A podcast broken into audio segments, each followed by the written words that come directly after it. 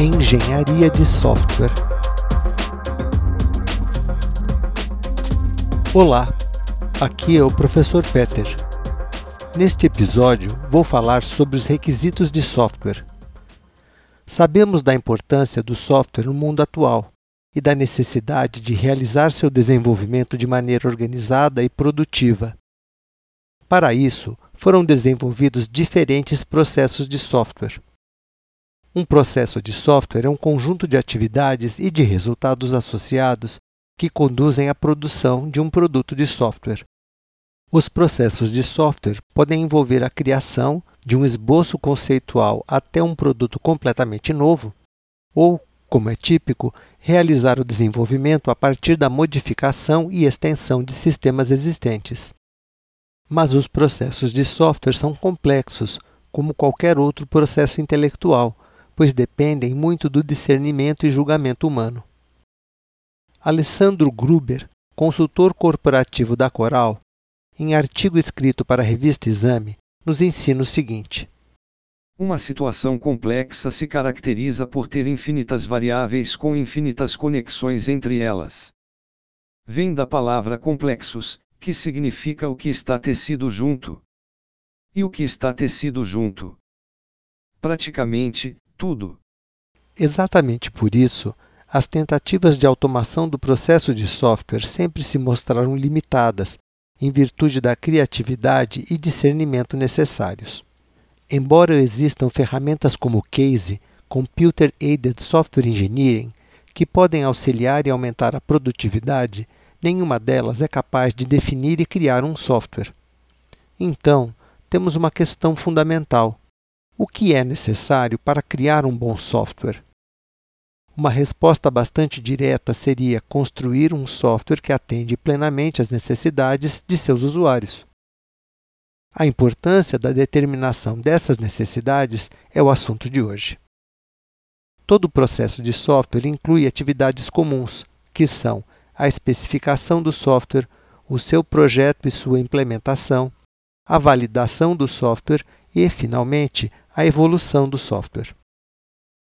A especificação do software, primeira etapa do seu processo de construção, pretende determinar seus requisitos. Mas o que são os requisitos de software? Antigamente, os requisitos eram sinônimos de funções, ou seja, tudo que o software deveria fazer funcionalmente. Os requisitos correspondiam então às primeiras técnicas de programação baseadas na criação de subprogramas, ou seja, procedimentos e funções. Mas com o passar do tempo, essa definição evoluiu para um entendimento mais amplo de que os requisitos de software são muito mais do que apenas funções. Requisitos são, além das funções, os objetivos, as propriedades e as restrições que um produto de software deve possuir para satisfazer contratos, padrões ou especificações, sempre de acordo com as necessidades de suas partes interessadas. As partes interessadas em um software são um conjunto amplo de pessoas, que inclui seus usuários, assim como os administradores do sistema, os gestores do processo de negócio afetados, a direção, os proprietários e os acionistas da empresa, chegando até mesmo ao mercado ou governo em alguns casos. Tamanha amplitude no significado dos requisitos e nos envolvidos em sua determinação justifica plenamente a preocupação em obter bem os requisitos de software. No dicionário, encontramos que requisitos são as condições necessárias para a obtenção de um certo objetivo ou para o preenchimento de certo fim.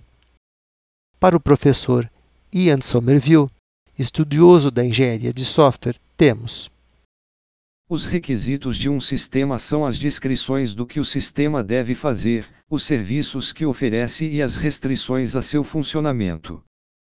Esses requisitos refletem as necessidades dos clientes para um sistema que serve a uma finalidade determinada, como controlar um dispositivo, colocar um pedido ou encontrar informações. O processo de descobrir, analisar, documentar e verificar esses serviços e restrições é chamado engenharia de requisitos. Então, os requisitos de um sistema incluem os serviços que é capaz de fornecer, assim como suas qualidades específicas e suas restrições operacionais. Também refletem as necessidades dos clientes em relação ao processo de negócio e ao próprio software. Um requisito é um aspecto que o sistema proposto deve realizar ou uma restrição no seu desenvolvimento.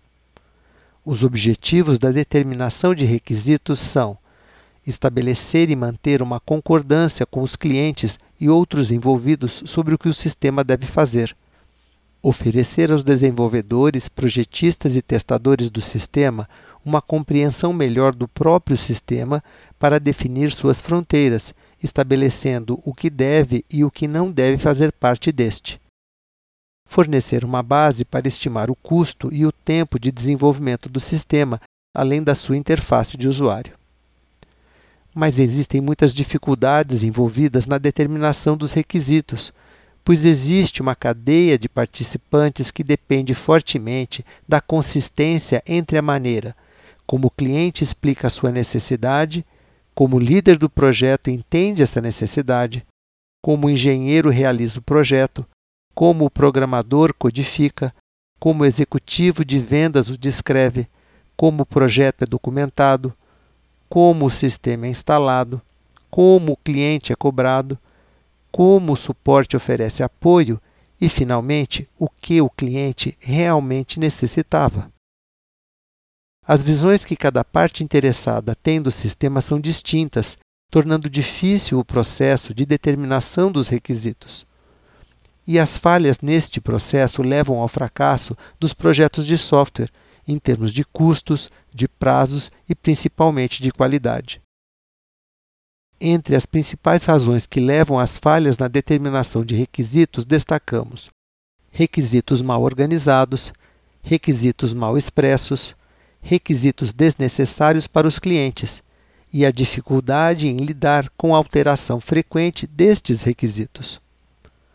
A engenharia de requisitos, uma área ainda mais especializada da engenharia de software, consiste no processo de determinação, análise, documentação e verificação dos serviços providos e nas restrições de um sistema de software. A engenharia de requisitos é fundamental, pois sua correção na etapa de especificação é relativamente barata, sem contar que as correções em todas as fases posteriores são progressivamente mais caras e dependem de requisitos claros e corretamente determinados. Se considerarmos como 1 um, o custo das correções na etapa de especificação, teremos que o custo relativo das correções na etapa de projeto ficará em torno de 2, ou seja, o dobro mas este custo relativo é 5 na etapa de codificação, 10 na etapa de testes unitários e 20 nos testes de aceitação, mas chegando a inaceitáveis 100 ou mais na etapa da manutenção. Por que esses custos aumentam tanto? Porque mudanças na especificação refletem apenas alterações na compreensão do sistema. Nada foi concretamente realizado então são baratas. Um exemplo da construção civil ajuda a ilustrar esse problema. Mudar o pé direito, ou seja, a altura dos espaços de uma construção, em seu memorial descritivo é muito simples, é apenas um número, uma escolha. Mas esta alteração no projeto tem mais implicações e mais custos, portanto, porque altera o cálculo estrutural. Durante a construção, envolve tanto as alterações de projeto quanto dos materiais requeridos e muito mais retrabalho. Mas seu impacto é definitivo depois da entrega da construção, em sua etapa de manutenção, pois como aumentar ou diminuir o pé direito dos apartamentos de um edifício já entregue. Assim fica clara a importância da correta especificação dos requisitos. Se uma companhia deseja preparar um contrato para projetos de desenvolvimento de grandes softwares, ela deveria definir suas necessidades de maneira suficientemente abstrata para que a solução não seja pré-definida. Os requerimentos devem ser escritos de modo que muitos contratados possam assiná-lo, oferecendo, talvez, diferentes meios de atingir as necessidades organizacionais do cliente. Uma vez assinado, o contratado deve descrever uma definição, ou especificação do sistema do cliente em detalhe, de modo que este possa entender e validar o que o software fará. Ambos os documentos de requerimentos e de especificação podem ser chamados de requerimentos do sistema. Muitos dos problemas da engenharia de requisitos se relacionam às dificuldades em separar os diferentes níveis de requisitos. Existem os requisitos do usuário e os requisitos do sistema. Ambos constituem a especificação do projeto de software.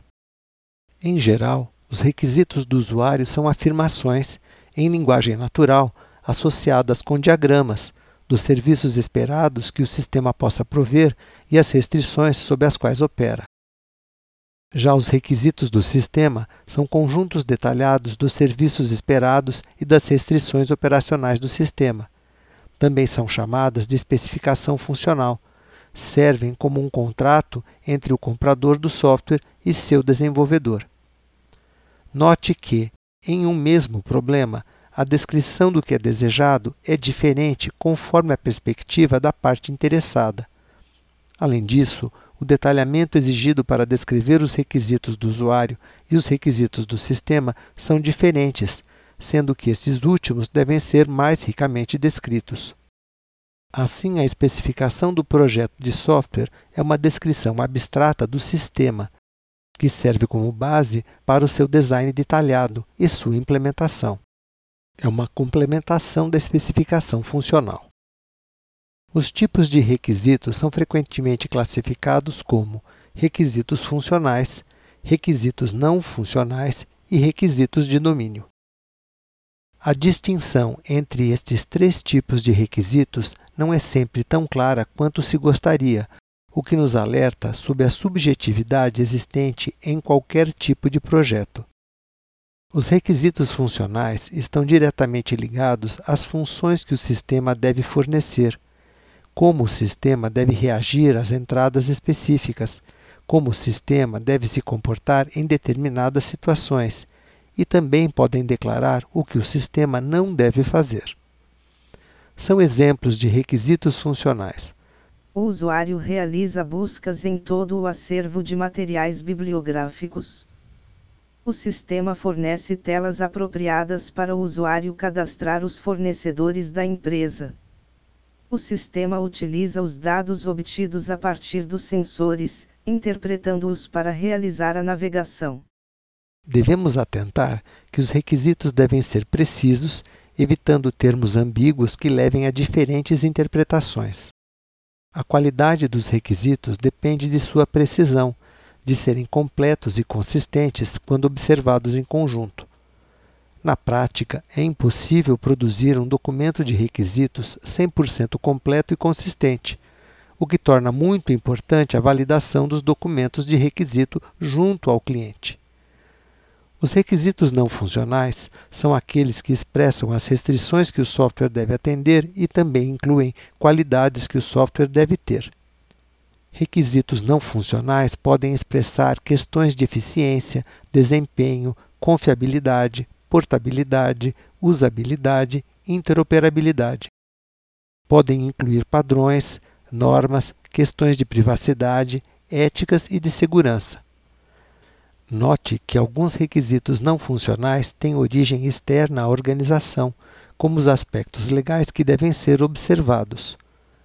Um requisito não funcional de produto é como o sistema deve ser robusto e tolerante a falhas, de maneira a continuar em funcionamento, ou abortar, com segurança, seu modo de operação autônomo, caso haja falha em um ou mais sistemas essenciais.